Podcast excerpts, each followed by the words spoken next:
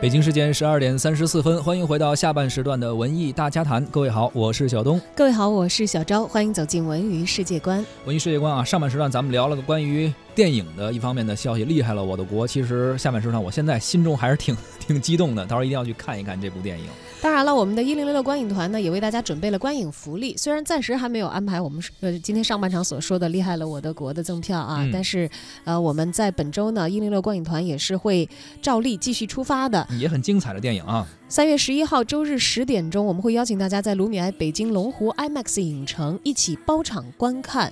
电影《黑豹：恋爱回旋》的两部联映，那么这双片联映的活动，我们的暗号是创造奇迹。所以，如果您想获得这个包场观看这两部电影的机会的话，现在就可以发送您的姓名加上电话加上创造奇迹到文艺之声的微信公众号参与抢票报名。好了，说完电影呢，咱们文娱世界观继续来关注一下电视方面的消息。北京卫视档案团队最新的力作《中国一九二七》今晚开播，由北京市。呃，北京市委宣传部策划，还有北京电视台档案栏目承制的六集大型纪录片《中国一九二七》将于今晚黄金时间在北京卫视两集联播，将用六集，每集五十五分钟的一个篇幅啊，用全新的表达方式讲述一个呃最复杂的历史故事。纪录片《中国一九二七》。在一九二七年中国错综复杂的历史地图上呢，他选取了六个点来划分整部纪录片的分级，形成六个地理上的坐标。在片中，讲述人谭江海会化身一九二七时光照相馆的主人，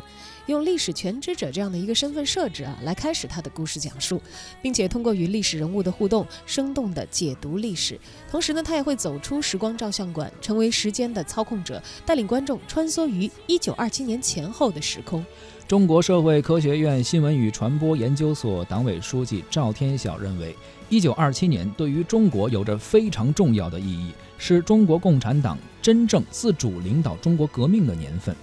这部纪录片《中国一九二七》用平实的口吻回答了中国为什么选择共产主义，能够让大家回顾初心。这正是成功之处。此次拍摄，主创团队用了八个多月的时间，走遍了上海、南京、武汉、广州、北京、南昌和长沙等城市，以及周边的纪念馆，采访了五十多位专家学者和将帅的后人，通读了上百本专业历史书籍和回忆录，才逐渐的捋清了一九二七年前后的历史脉络。感兴趣的朋友，欢迎今天晚上黄金时间关注北京卫视，每天两集联播推出的《中国1927》。